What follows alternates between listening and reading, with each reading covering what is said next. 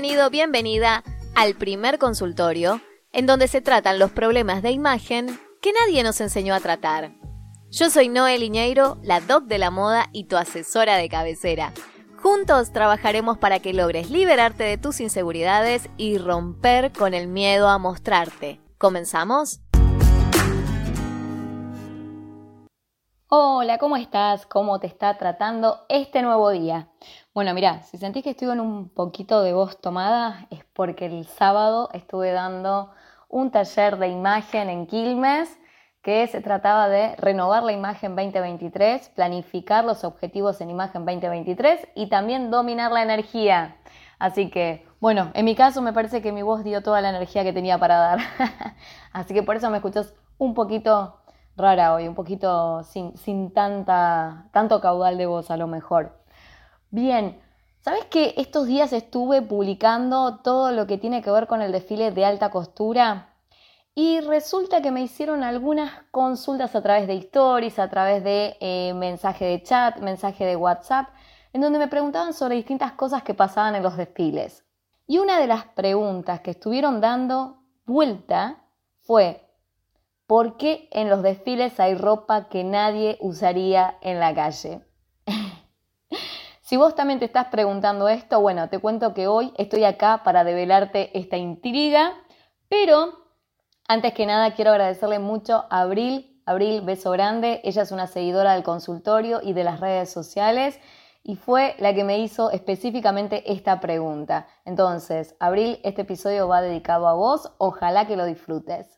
Lo primero que tenemos que entender es que el objetivo de la pasarela de alta costura no es mostrar prendas que se usen en la calle, sino que el objetivo se trata de generar publicidad de la mesón o de la marca en cuestión, ¿sí? que por lo general son marcas de lujo, por lo general no, son marcas de lujo. Tenés que pensar que la pasarela que estás viendo en realidad es un show, es una expresión de arte, es un lugar en donde el diseñador imaginó un concepto y luego lo llevó a las prendas que lucen las modelos. Pero, a ver, este concepto te digo que es más amplio que esa, esa idea de pensar qué le pongo a la modelo. Esto se trata de saber elegir las telas con las que voy a trabajar, los géneros que me van a ayudar a mostrar mi idea si soy el diseñador o la diseñadora. Por ejemplo, si estoy diseñando y mi inspiración es el mar, a lo mejor es la temática que yo elegí, tal vez no voy a usar telas que sean pesadas, sino voy a preferir aquellas que puedan verse como más fluidas y que a lo mejor a través de frunces, de volados, pueda dar más esa idea de un mar en movimiento. Es por esto que a veces podemos ver algunos estilismos como que son, bueno, muy exagerados o recargados. Pero, a ver, vuelvo a insistir, la idea de este tipo de pasarelas es transmitir un concepto y para eso también se va a utilizar el maquillaje, el peinado, la ambientación, las luces, la música. Y hasta también se van a elegir a las modelos que van a ir justo con lo que el diseñador quiere comunicar. Y esto es, ya sea eh, por sus rasgos físicos, por su trayectoria o también, ¿por qué no?, por su influencia en los medios de comunicación. A ver, hablando del concepto de pasarela, del concepto de la moda, tenemos que entender que la idea de la moda es que sea divertida, es que exprese arte, que comunique algo, que nos llame la atención, que nos transmita una idea. También, porque no?, los valores de la firma a la que representa ese show que estamos viendo. Acordate, podemos decir pasarela, pero no nos olvidemos que es un show, una puesta en escena. Y también es importante que nos conmueva para que podamos hablar de ella, como lo estamos haciendo hoy. Otro punto que es importante para destacar es que el diseñador, al armar una pasarela, piensa en que cada pieza que va a presentar de manera individual tiene que tener un significado, porque no puede descuidar que cada una de estas piezas pertenece a la colección completa Y esa colección completa tiene que tener un sentido claro para poder comunicar ese mensaje que quiere. Con cada colección se está contando una historia. Y como cualquier historia tiene un principio, tiene un desarrollo o un nudo y un final. Y para marcar estas etapas es que se hacen esos cambios que a veces vemos en los colores de las piezas o los cambios de textura o de tipología. Por ejemplo, a veces se arranca con una pasada de pantalones y después se termina con faldas largas, se intercambia con faldas cortas. Bueno, cada momento de la pasarela nos está marcando un tiempo dentro del concepto del diseñador, nos está contando una historia.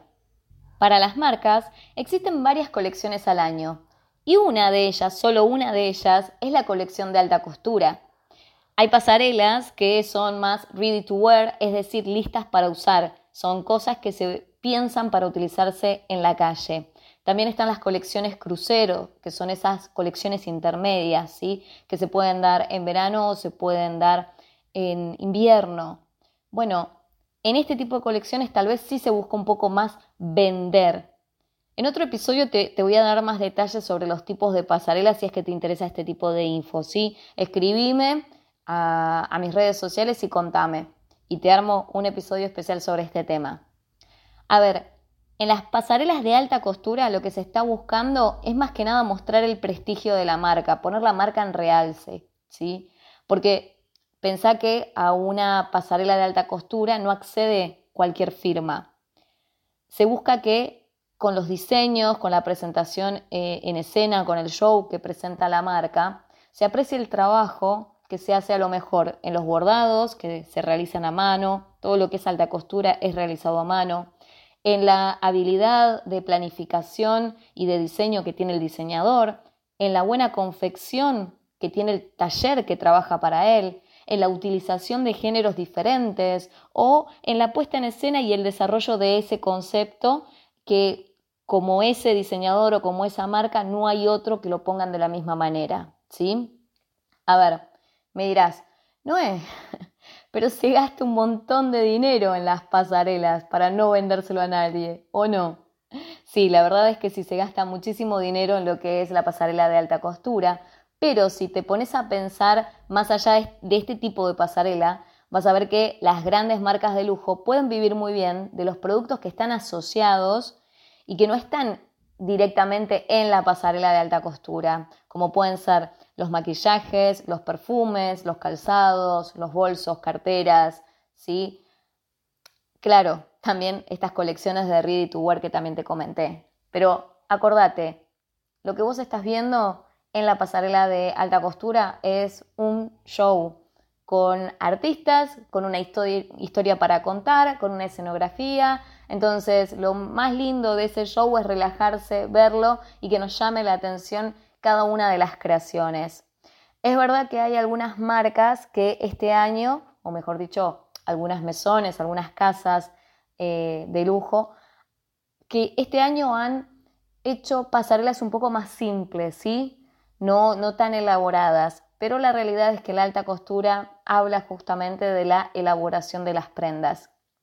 La pasarela de alta costura es una inversión en publicidad para la marca. Lo que afianza esta marca es el concepto que transmite los valores que tiene. Y a veces lo hace de la mano de la repercusión mediática y de buenas relaciones también con influencers, con periodistas de moda.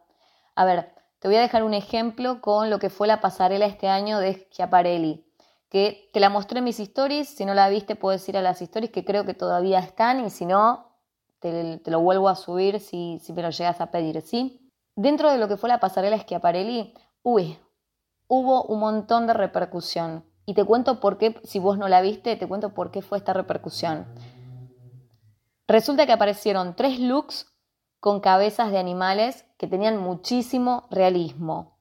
Y la gente en redes quedó muy consternada. O sea, yo también cuando vi esto me movilizó muchísimo. Eh, imaginemos que estamos en un momento en donde ya no se acepta el uso de pieles naturales en la moda y también tenemos una conciencia mucho mayor en cuanto a lo que es el maltrato animal. Y de pronto nos aparece esta colección que se piensa que viene como a tirar, a, a tirar por la borda con todo esto, ¿no? Pero no, voy a contarte un poco de qué se trataba esta colección, cuál era el concepto que se quería transmitir. Y bueno, si llegas a tiempo a mis stories de Instagram, te dejé un link para que vos puedas ver eh, la pasarela completa. Así que ahí vas a sacar tus propias conclusiones. Yo lo que te comento desde acá es de qué se trata el concepto que se quiso transmitir. La Mesón lo que comentó sobre la colección es que fue inspirada en el libro de Dante Alighieri, La Divina Comedia, y por eso fue llamada Inferno Couture, la colección. Esos tres felinos que aparecen en esos tres looks están representando los pecados que aparecen dentro de la Divina Comedia. El león, que aparece representando el orgullo, el leopardo como la lujuria y la loba, que representa la avaricia. De esta manera, en estos tres animales se representa como una alegoría los pecados capitales, tres de los pecados capitales.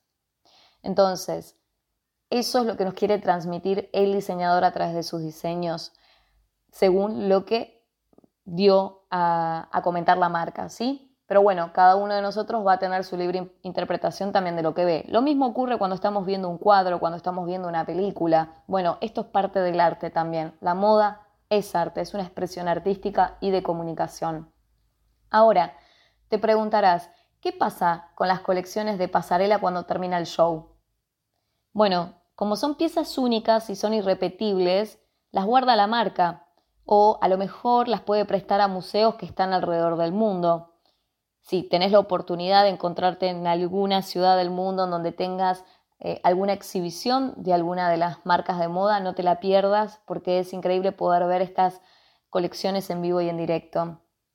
A veces pasa que algunas de las piezas de la colección son compradas por coleccionistas privados, eh, que muchas veces son fans de la marca o son historiadores de moda en otros casos, referentes de estilo las usan a, modo de poder darse a, publicidad y también publicitar a la marca. Eh, pensar en el entorno de lo que son las chicas Kardashian o Lady Gaga durante mucho tiempo, que, que ha promocionado distintas marcas con atuendos súper jugados, con estilismos que han, realmente han marcado mucho la época Lady Gaga con su marca personal bien afianzada, eh, bien ecléctica. Entonces, pensá que si no fuera por estas colecciones, tampoco ella podía haber afianzado el concepto de marca como artista, ¿sí? Otras veces eh, podemos ver que algunos vestidos son usados por actrices en las diferentes red carpet, que pueden ser los Oscar, los Golden Globe. Bueno, ahí vas a ver que muchas veces trabajan las marcas con las actrices o con los actores para poder promocionarse. Ahora tal vez te preguntarás, si entonces no se venden estas prendas o, estos ítems de pasarela, ¿cómo es que surge la moda en la calle? Te cuento que la pasarela de alta costura funciona como un adelanto de tendencia, en donde tal vez veas todo como muy maximizado, es decir, super hombreda, fruncidos exagerados, vestidos sobrecargados, muchas plumas, bueno, o lo que a lo mejor se imponga en tendencia en ese momento. Cada casa propone su propia orientación en la tendencia y muchas veces sucede que varias casas comparten los mismos elementos en sus colecciones. De ahí es que se saca la tendencia como un poco más simplificada para llevarla a la calle. Y entonces ahí decimos, bueno, ok, se viene el fruncido, se vienen las sombreras, se vienen los detalles de plumas, por ejemplo, pero en una mínima expresión. Bien, ojalá que el episodio de hoy te haya dado un poco de luz sobre este mundo de la moda que a veces parece tan extraño y sin sentido para nosotros los mortales, ¿no? Pero bueno, lo que yo quiero es dejarte una reflexión, un consejo para finalizar, y se trata de que cuando algo te genere dudas, antes de sacar tu propia apreciación personal, busques alguna fuente para informarte. Así puedes verlo desde un lugar objetivo y desde un lugar que tal vez no lo habías pensado. Y desde ese momento ahí poder generar tu propia opinión. En el mundo del hablemos sin saber, de me enojo sin razón o no estoy de acuerdo porque lo dijo tal persona, no dejemos de tener un pensamiento crítico y siempre buscar saber más. Eso va a fomentar nuestro desarrollo personal y también mejorar la imagen que damos, en especial en redes sociales. Ahora sí, acordate que sos más fuerte que tus excusas. Es hora de renovar tu imagen y destacar tus fortalezas, porque es tiempo que las cosas cambien a tu favor. Gracias por quedarte hasta el final. Besote grande, nos escuchamos la semana que viene. Esto fue el consultorio de imagen. Si querés que nos contactemos, no dejes de buscarme en noelineiro.com o en mis redes sociales. Si te gustó este episodio, no te olvides de seguir el programa en tu plataforma de podcast y no dejes de compartirlo si sabes que a alguien le puede servir este contenido.